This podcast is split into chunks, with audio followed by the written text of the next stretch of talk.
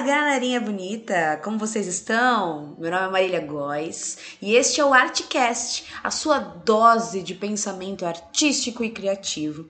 E hoje é um episódio diferente, diferente. Nunca fiz nesse formatinho que vou fazer agora, e é um formato que eu pretendo fazer muito mais vezes. É, nós vamos fazer hoje uma entrevista com o artista programador Vamos, que logo vai estrear a sua exposição no SESC lá no Rio de Janeiro e ele fala um pouco sobre isso e sobre a sua trajetória, que é muito interessante, que dá essa misturada de arte com digital, com programação, enfim, uma loucura que convido você agora para ouvir esta entrevista. Vamos conhecer, vamos!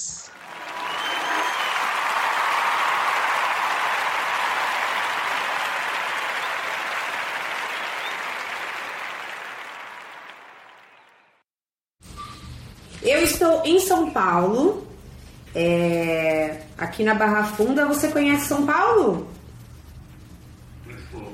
Pouco? Mas, mas o nome de nome, assim, nome de lugar, eu sou péssimo. E eu conheço pessimamente o Rio de Janeiro também, então estamos kits. De alguma forma a gente vai se conhecer pela, pela pessoa. Então já começo dizendo, primeiro agradecendo muito você por, por estar aqui. É, me conectei com a Marcele, que foi muito atenciosa, uma pessoa muito, muito interessante de cara e me falou muito sobre você. De cara me deu uma, uma curiosidade muito louca, porque ah, eu tenho um interesse muito grande por tecnologia, apesar dessa nossa loucura aqui inicial, por é, a, a, de alguma forma a tecnologia traz esse lugar né, de, dessas descobertas e ao mesmo tempo dessa inconstância.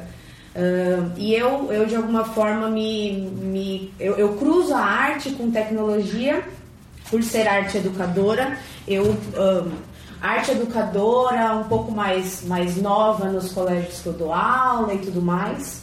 É, eles me colocaram uma formação de robótica, de programação, eu fui indo, então a tecnologia me interessa muito, é, não só como, como consumo, mas também dentro da arte. Eu acho que a tecnologia, e aí é isso que eu quero saber de você de cara, é, quem é você, por que vamos e como você chegou como artista é, na arte e tecnologia, como que o artista se cruza com essas duas ferramentas de, de se conectar com pessoas. Quero ouvir um pouquinho e é isso, vamos lá, começando. Maravilha. Bom, obrigado pela oportunidade de estar aqui conversando sobre esses assuntos que são muito importantes para mim, né? São assuntos que, que eu fui descobrindo ao longo da minha, da minha trajetória, assim, e a sua pergunta tem, tem, várias, tem várias, várias camadas, né? Primeiro, me apresentando rapidamente, assim, eu sou Mas eu utilizo o codinome Vamos. É, e vou. Não, que isso. A gente já de início, na real, é, eu estava, estou no Skype, então para me conectar com, com o Vamos a gente está à distância, como vocês perceberam. E a gente tem que lidar, assim como arte, é, a gente de alguma forma como artista, eu como uma artista performática de teatro, sei que lidar com, com questões externas faz sentido. Então fique tranquilo para se precisar fazer alguma coisa. Enfim, aqui é uma entrevista, um momento vivo. Então, bora lá. Maravilha, desculpe. Bom, é, então eu utilizo esse nome, né? Porque desde muito cedo eu tive uma. essa, essa chave que liga, né? De, de querer fazer alguma coisa junto, de querer fazer, fazer algo na, na prática, né? Pessoa muito prática, assim, então o Vamos é um nome que surgiu ali muito cedo na minha vida, como esse convite, né? Para fazer algo a respeito do mundo, da nossa realidade. Então, é, essas coisas também vão acontecendo de uma forma muito espontânea, né? Eu, eu me interessei pelo computador muito cedo na minha vida, eu tinha lá meus 15 anos, morava no interior do, do, do estado do Rio de Janeiro, numa cidade que tinha 150 habitantes. Né? Então eu saí de um lugar, depois eu fui morar numa cidade de 20 mil habitantes. É, e nessa, nessa, nessa primeira parte da minha vida, eu Tá. Eram municípios que não tinham cinema, biblioteca, teatro, museu. Esses, esses, é, é, essas instituições culturais, elas não, não, não, não, eu não tive acesso a isso muito, muito cedo na minha vida. Eu só fui entrar no museu a primeira vez minha vida com meus 20 e poucos anos já na faculdade Uau. de design no Rio de Janeiro. Tá. Então, apesar dessa, dessa, dessa relação tardia com a cultura, eu tive uma relação é, prematura, talvez, ali com, com, a tecnologia. Né? Ainda na década de 90, com esse primeiro é, é, vislumbre com a internet do, do, que, que, essa, do que, que essa coisa poderia vir a ser. É, e ao mesmo tempo eu senti na pele assim, dificuldade muito grande de ter acesso ao conteúdo. Né? Então, ali no interior, a minha porta de conteúdo para o mundo era a banquinha de jornal onde eu comprava minhas revistas, onde eu onde eu tinha acesso a esse conhecimento. Eu aprendi a tocar violão assim, na banquinha de jornal. Exatamente. Ali eu, ali eu aprendi muita coisa. Né? Quem está interessado na década de 90. Né?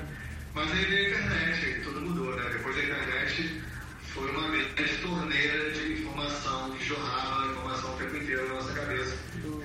E aí eu estava num, momento de, de querer explorar. É, a minha própria é, capacidade de se expressar na internet. Né? Então, naquele momento, eu fazia sites pessoais.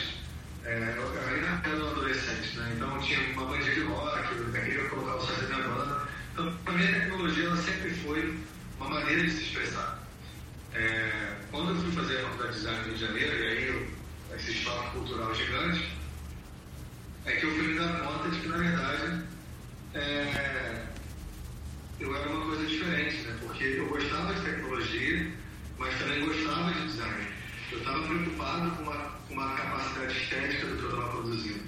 Não era só uma vontade de fazer um site que rodava bem, que era eficiente, ou me tornar um exímio programador. Era, na verdade, um site que fosse capaz de dar conta de uma atmosfera é, né? Então, na faculdade de design, o que aconteceu foi muito curioso, porque, como eu já sabia programar, a, faculdade foi muito demandada para fazer é, sites para todo mundo. Então, todos os estudantes é, me contratavam para fazer sites, os professores me contratavam. Legal. Eu trabalhei durante toda a faculdade, então eu saí da faculdade Isso só reforçou essa, essa sensação de patinho feio, uma sensação de que o que, que eu sou?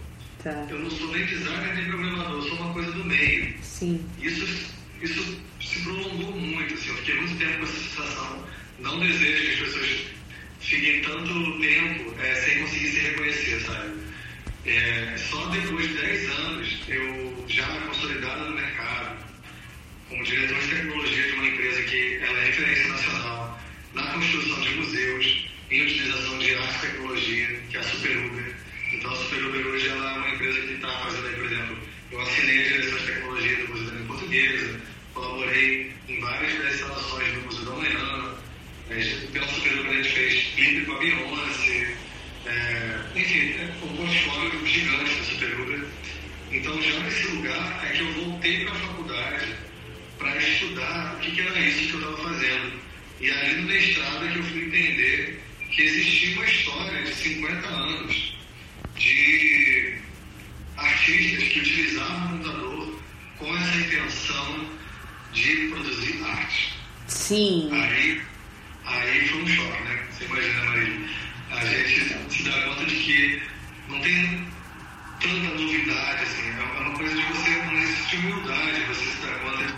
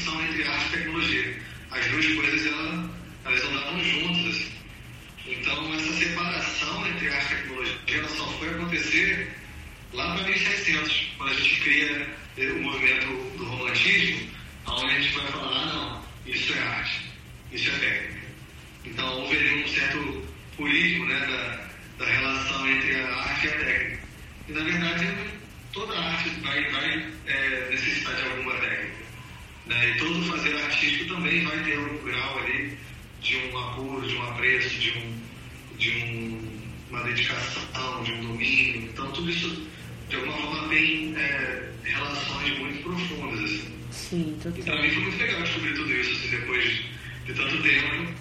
É, acho que dei conta de falar um pouco sobre essa pergunta.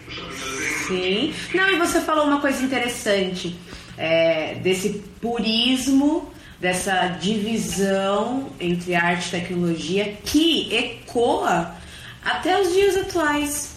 Se a gente for, for é, pensar e, e na conversas com, com diversos colegas e e, e, até um romantismo mesmo do, do que é ser um artista tal. Ainda tem uma, uma briga muito grande do artista estar, utilizar o computador, a tecnologia, a internet para colocar a sua, sua obra em rede. Ainda há uma, ah, não, eu não quero fazer isso, eu não quero me. É, eu, não, eu, eu, não preciso me, me aventurar na internet. Eu vejo muitos artistas ainda com esse receio que nasce nesse lugar. Você falou uma coisa interessantíssima. E eu imagino, e aí você pode me falar que uh, sim, né? Na época em que você se, se descobre de alguma forma é, um programador, um designer, e aonde que vai nascer, eu quero saber onde que nasce, onde que entra a arte propriamente dito nisso, mas quem também são, quem, quem, quem, quem te instigou como referência a, a se aventurar por isso, porque é uma loucura, é absolutamente uma loucura, né? Porque se você tem o universo como designer e o universo você como programador, cara, você não tinha nenhuma missão, eu acho que apenas interna e, e, e sua vontade de se colocar na, na arte, porque você já estava ganhando grana, provavelmente, já estava vivendo muito bem, e aí de repente, qual foi esse estalo de, ah, vou para arte, vou me aventurar nisso, com tecnologia, e quais foram essas referências, como chegou até aí? Legal. É, bom, tudo isso aconteceu desde sempre, como eu falei me expressar através dessas tecnologias. Eu só fui me dar conta de que o que eu fazia era arte depois. Né? Então, tá. é, me reconhecer artista foi um processo. E esse processo, para você ter ideia, foi tão é, difícil, porque tem um peso da palavra artista, né? Uhum. Que as pessoas começaram a me chamar de artista. Só depois que eu falei, ah, então realmente eu sou um artista. Bom, e aí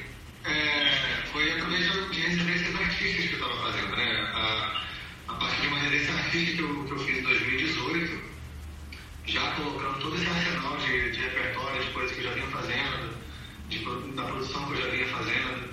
Tá. É, ali foi um espaço onde caiu essa ficha. Né? Então, desde 2018 foi quando, numa residência artística, eu assumi essa, esse novo chapéu Uau. do artista. É super recente. Então, é, e, e assim, então foram mais de 10 anos ali produzindo, né? Tem, tem uma coisa de, de ateliê, né? De você todo dia estar tá produzindo, né? De você todo tá. dia fazer um pouquinho, de olhar de novo aquele trabalho, de fazer uma pequena alteração, criar uma coisa nova. Então, são... São é um processo, realmente. Assim, eu, eu não tive uma formação profissional em arte, né? Sim. Eu agora que estou fazendo bom. em arte visual e Acho ótimo você não ter tido essa, essa formação linear, né? É ótimo. E aí refletir né, sobre isso, né? De, de, de, de, sair talvez um pouquinho desse campo que é tão prático, que para mim foi tão prático a minha vida inteira, para ir para esse lado mais reflexivo, para esse lado mais crítico da prática. Nossa. Então para mim está sendo uma oportunidade muito gostosa de, de amadurecer mais também essa, esses, esses conhecimentos que a gente vai adquirindo. Boa. Eu dei uma, uma bela navegada nas suas redes, também encontrei uma única obra no YouTube que é uma que, que tinha uma referência com o homem vitruviano, que tinha uma questão, acho que ia construindo, né? Muito interessante. Quero até que você fale um pouco, assim, que há ainda uma, uma explicação, uma discussão. Você vende o que é como em formato de NFT, assim que, que a, a venda, a parte mercadológica da sua obra? Eu, até pouco tempo atrás, não tinha nenhuma pretensão de vender meu trabalho, né? Era uma produção que eu fazia. Tá. E aí, ano passado, a gente teve essa, esse boom de NFTs, né? Então, uma oportunidade que eu consegui explorar bem, assim, foi bem, bem legal de fazer. E foi uma, uma consequência, na verdade, né? Porque como eu já tinha é, construído ali né, meu lugar né, nesse espaço de arte, de arte gerativa, de arte de código, tem vários nomes, né?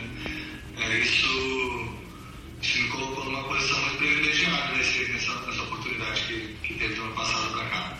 Então, do Brasil, eu construí muita coisa a partir disso. É, hoje, por conta dessas, dessas oportunidades, eu consegui abrir porta para muitas, muitas pessoas.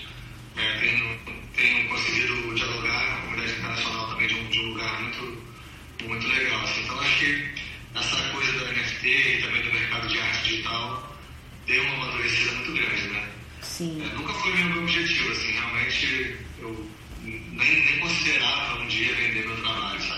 Coisa muito de, de uma necessidade de, de querer produzir, de querer fazer, de querer, de querer experimentar.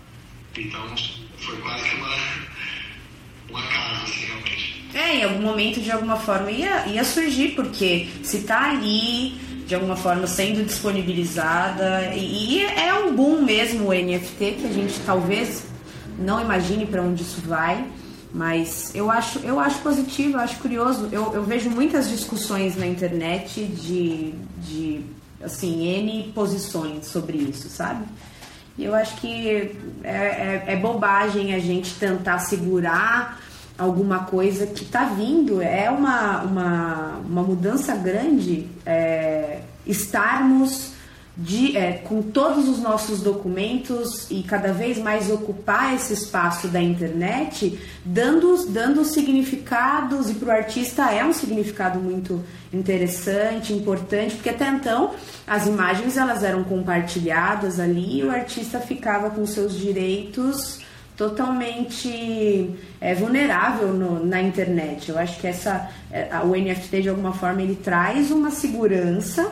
Ainda não sei qual é aonde isso vai chegar, mas eu tenho eu tenho visões interessantes assim para para pensar sobre. Acho acho interessante. Assim, você tentou a criação de um mercado de arte digital, coisa que não existia, né? Era, uma, era muito muito precário, né? pouca oportunidade para arte digital no, no, no sistema da arte, né? Então a gente tem aí uma abertura muito maior. E a partir dessa abertura, é, ela, ela injeta né, na, na economia criativa, especialmente para os artistas jovens que estão começando ali naquele momento, uma autonomia financeira muito relevante. Né? Então, é uma, é uma tecnologia é, controversa, porque ela surge com várias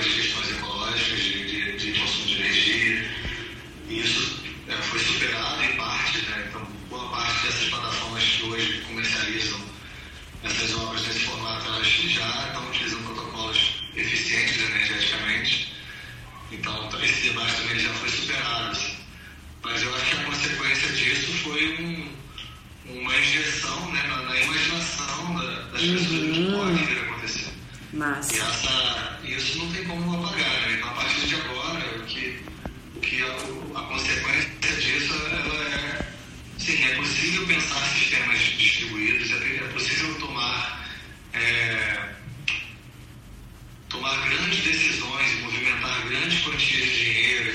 várias coisas a partir dessa, desse paradigma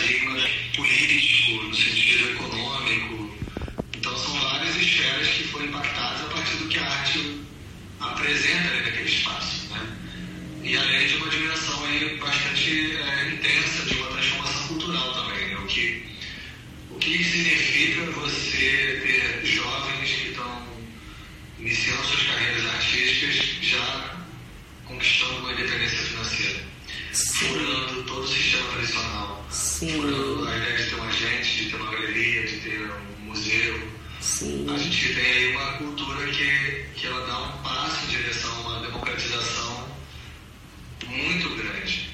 E isso abre para uma série de outras imaginações também, né? Estou chamando de imaginação. Eu amo essa palavra, amo. acho que posso tatuar, imaginação. Exatamente. Porque eu acho que é isso, assim, não, não é perfeito, não é algo que eu gostaria que perdurasse. Eu acho que não é uma tecnologia que, que promove equidade, é uma, energia, é uma tecnologia que ela promove acúmulo, anonimato, desvio de dinheiro, tudo, um monte de práticas é, que não são legais. É, mas ao mesmo tempo ela, ela um combustível para fazer a gente pensar, porque é isso, né? A gente está precisando se movimentar. A gente tem hoje aí muita, muitas possibilidades de, de se organizar enquanto sociedade e a gente está, de alguma forma, parado, né? Através dessas instituições que são instituições burocráticas, o banco, o cartório, a política representativa. São, são várias é, ideias que a gente tem aí milenares, né? Que Total. Não, e eu concordo muito com o que você disse em relação a isso, até porque você é o, hoje essa cabeça pensante de um artista que está jogando esse jogo da tecnologia fortemente, encabeçando, a, a ponto de, de estrear a sua exposição, que a gente já vai falar dela. É, e você falou uma coisa importante, de, de é, é, esse pontapé inicial que vai incomodar e está incomodando diversas esferas e frentes e que precisava de alguma forma ser dado, né? Gostei muito da fala, fez muito sentido, vou reouvir depois porque faz, né, enfim. Sobre código aberto, você falou sobre imaginação e a pessoa, é, né, de alguma forma poder participar do processo. Que, primeiro, o que é um código aberto? Eu acho que esse é um ponto e talvez você 50 slides para explicar código aberto, porque é muito complexo Fui pesquisar durante a semana sobre é, da onde surge e tudo mais, é uma história extensa, mas você consegue explicar rapidamente o que é um código aberto? Esse assunto é muito importante para mim, né? que vai aparecer na minha pesquisa de doutorado. É um conceito que eu estou elaborando, publiquei algumas, alguns artigos sobre isso, estou tentando mastigar mais esse conteúdo para democratizar mais essa ideia. O que, é um código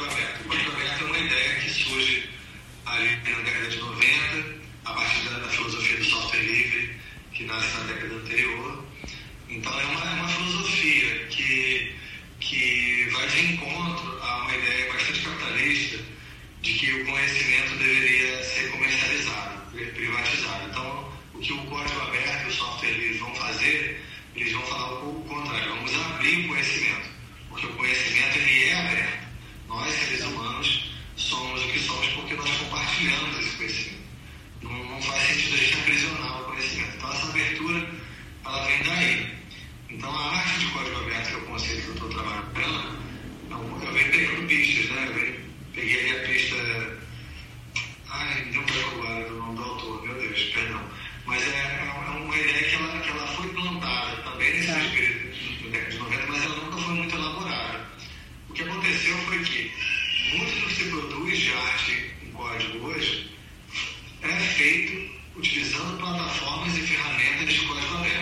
Tá. Então é importante fazer essa distinção.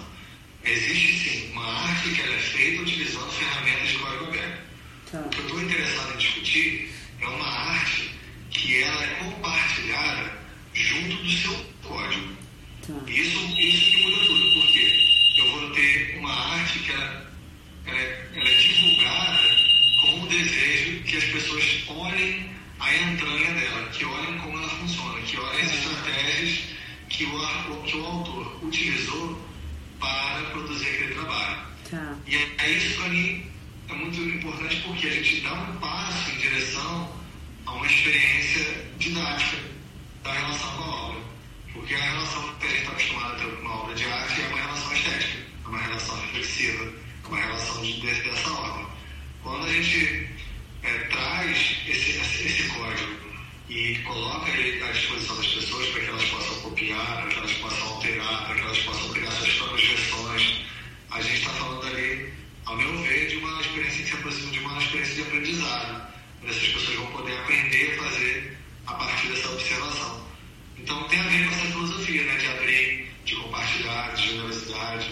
Uau, é muito é legal. É muito importante. Interessante. Eu, casa muito com uma visão que eu gosto muito de explicar a minha visão é, sobre arte nesse atual momento, assim, sobre arte com, com alunos e tal, que pra mim arte é, não é o objeto em si, mas a arte é, é o que acontece no invisível, na ligação do espectador com o objeto, é esse invisível que faz a obra.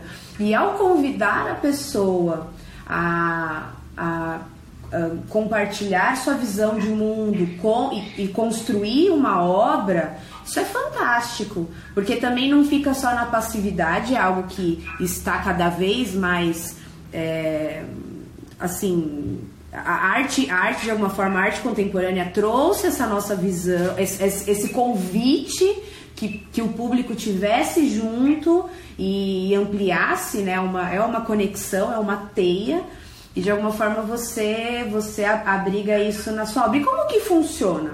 É, as pessoas elas precisam saber brevemente, elas precisam saber antecipadamente sobre código aberto ou não. Na, na obra ali ela já facilmente sabe intuitivamente agir. Como que funciona? Bom, eu, a prática que eu tenho até então, a experiência que eu tenho com isso, é utilizando uma espécie de uma rede social, Ah, onde, onde as pessoas só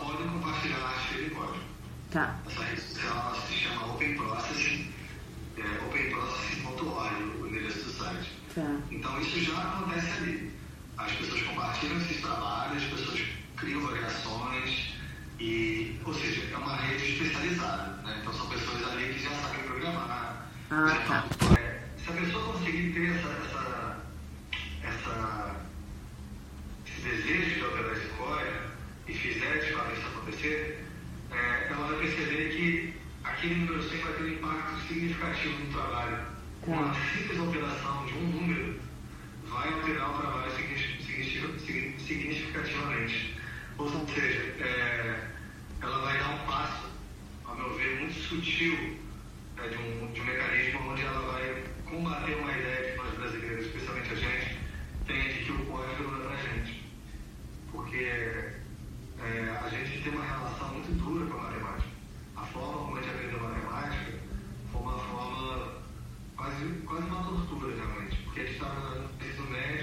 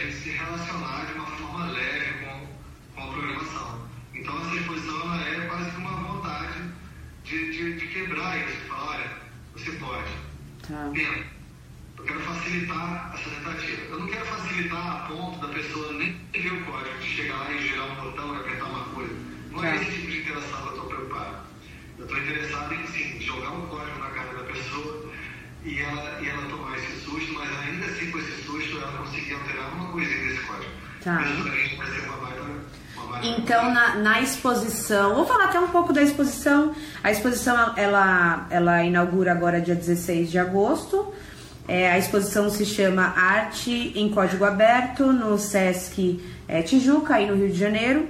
E na exposição, fisicamente, então, a pessoa vai poder mexer no código, basicamente. Não, por exemplo, eu aqui à distância, ou também isso acontece. Eu à distância também vou alterar ahn, a exposição fisicamente, e isso vai acontecer também essa troca. Há também essa, esse, esse local? Essa é, é uma das questões? Exatamente. É, são três tipos de suporte que, vai tá- que vão estar na exposição. Tem um suporte que é interativo, que a pessoa vai poder manipular diretamente o laptop. Na telinha desse laptop vai estar lá o código Tá. para ela alterar.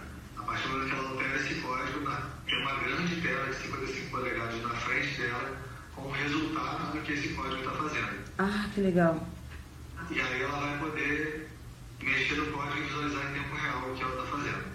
Então, acho que essa, é, para mim, é a grande estrela da exposição, porque ela vai direto no ponto do que a gente está discutindo. Tá. Além desse, desse, suporte, tem também é, três outras é, estações que vão ficar alternando trabalhos de obras gerativas, ou seja, são trabalhos que cada vez que ele vai ser exibido na exposição, ele vai ser exibido de uma forma diferente, ele vai se construir de uma forma diferente.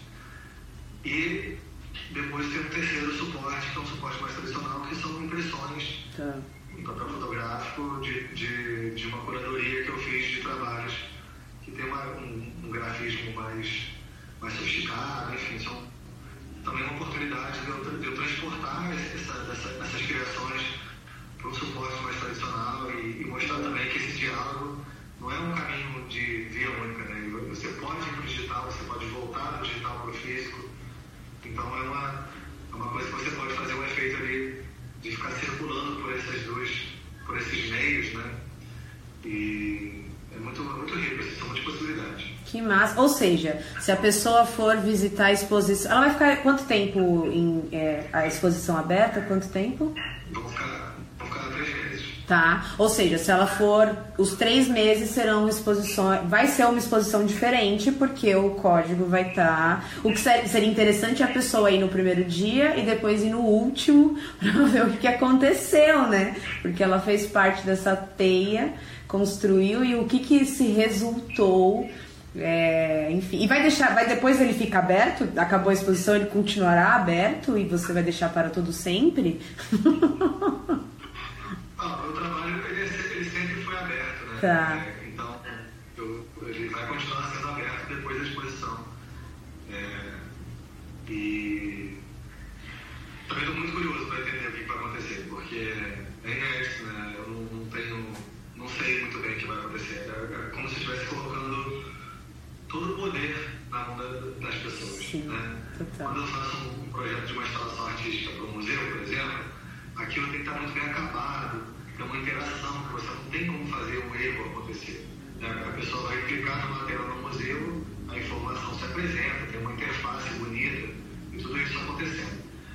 No caso do que a gente está fazendo aqui é o contrário, né? eu estou dando é, acesso à matriz, vamos brincar assim. Né? Então as pessoas vão poder realmente alterar tudo ali. Então tem uma preocupação, uma preocupação é, de uma moderação também, né? de, das pessoas vandalizarem essa exposição, então qual é o seu medo de entregar ou, ou desejo de que o medo e o desejo moram na mesma casinha? Qual é o seu medo e o seu desejo de entregar total isso na mão de outras pessoas? O que tá, que tá deixando. Isso é, isso é loucura. Deixaria qualquer artista sem dormir. E como você chega nisso agora? Como você está? ah, eu tenho, eu, eu tenho fé nas pessoas, sabe? Eu gosto de acreditar que as pessoas é, vão fazer o melhor uso disso possível. Porque é exatamente isso que tem acontecido nessa plataforma da onde eu tenho essa experiência, né? Para mim é muito legal deixar o código aberto, porque, eu, por exemplo, meu trabalho ele é muito copiado por outros artistas de uma forma é, saudável, porque tem um limite do que eu permito copiar, né? então eu permito você copiar, mas não permito você comercializar meu trabalho. Tá. Uhum. Então, por eu permitir você copiar meu trabalho e alterar ele, eu, por exemplo, eu tenho artistas no Japão que utilizam meu trabalho como referência para fazer variações e quando eu vejo o que eles fizeram com meu código, meu trabalho, eu fico completamente surpreso positivamente porque eu fico assim, nossa, então dá para fazer isso? Você mesmo não tem dimensão do que o seu trabalho pode se tornar. Isso é uma, é uma coisa muito mágica. Então, como eu sei que eu estou falando ali com um público mais leigo, um público que, que não tem essa experiência com esse código, eu não sei se, se isso vai ser a regra. Mas eu estou muito animado também de descobrir o que vai acontecer. Então, a, a, minha, a minha emoção agora é de empolgação. Isso é muito legal. É, de alguma forma, eu acredito que a arte se faz no outro e para você eu mudo. A arte se faz com o outro. É, e como que você consegue quebrar esse elitismo? Porque a gente tem um elitismo no local de ser num, museu, apesar de ser num SESC, que é um local que, que tem como, como uma das, das missões a, a, dessa democratização, mas como que você consegue quebrar esse elitismo, ou se você acredita que dá para quebrar esse elitismo da, do código aberto, da internet, ai, será que isso é para mim? Como que você também é, pensa, se você pensa sobre isso também, né? É, tem alguma, algum projeto escola? Tem algum projeto periférico? O que, que você está pensando sobre?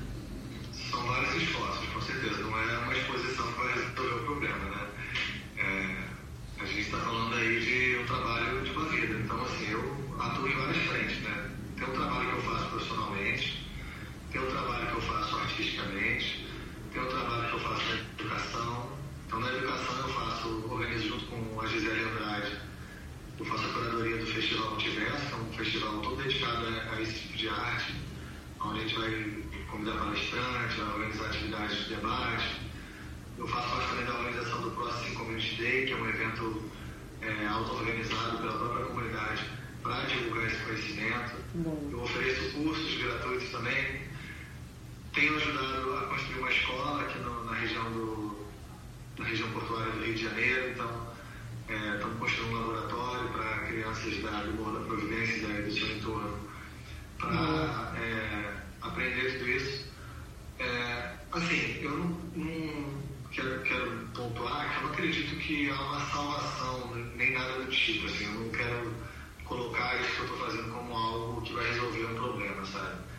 Porque eu acredito muito na capacidade, no direito da escolha.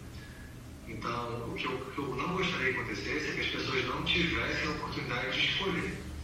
De escolher se querem ou não programar, se querem ou não ter uma relação saudável com a tecnologia. Porque o que acaba acontecendo é que as pessoas se colocam numa postura de não, a tecnologia não é para mim, ou a tecnologia é uma coisa ruim. E o que faz a tecnologia ser ruim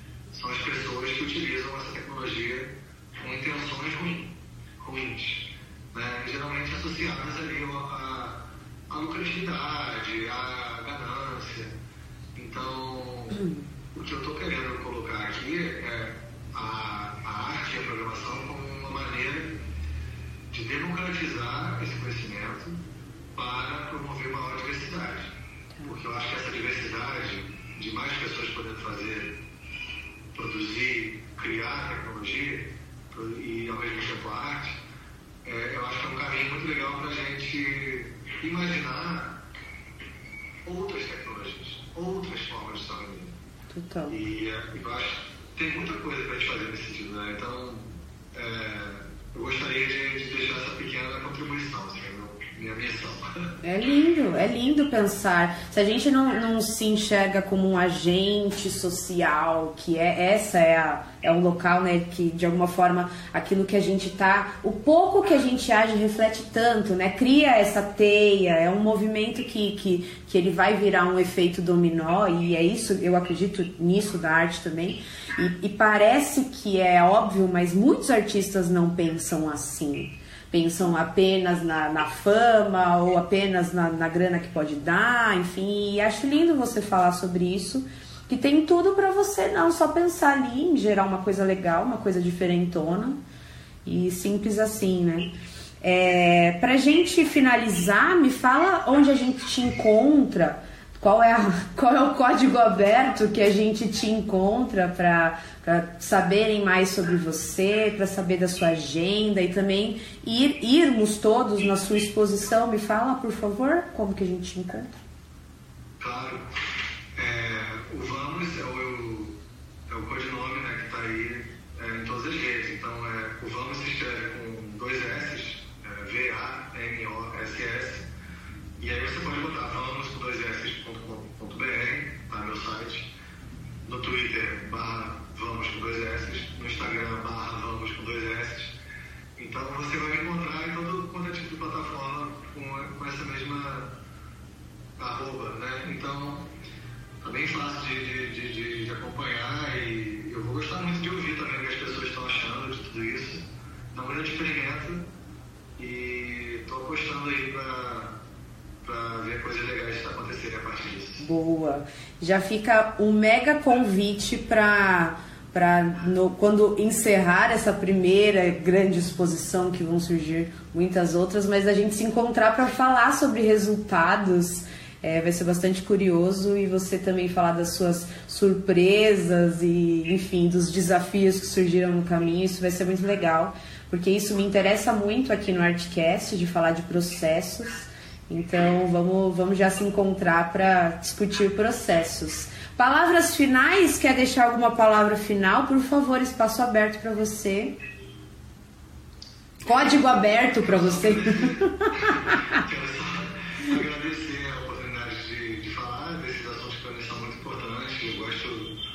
dediquei muito da minha vida a, a estudar tudo isso, né? Então, eu poder divulgar e para mim é muito importante. Assim, eu estou sempre à disposição para conversar. Pode ficar à vontade de mandar mensagens nas redes sociais para quem quiser conhecer mais, quiser entender ah, como é que eu aprendo isso, como é que eu faço para começar nisso. Então, são perguntas que eu recebo bastante, que eu tenho tudo já um, um link pronto para mandar para alguém, para as pessoas também se sentirem um pouco é, é, autorizadas né, a, a, começar essa jornada. É uma jornada muito gostosa, então eu quero que as pessoas se sintam bastante à vontade para me acessar e poder conversar. Inclusive, estou aqui à disposição, né, para a gente, daqui a três meses, entender o que aconteceu. Ah, que massa! Obrigada, vamos, obrigada mesmo que você tenha muita merda no dia 16 é assim que a gente fala no teatro. Espero que você não se sinta ofendido como artista plástico. Posso chamar de artista plástico? Você se intitula como? Eu utilizo um termo que é artista programador. Tá, artista programador.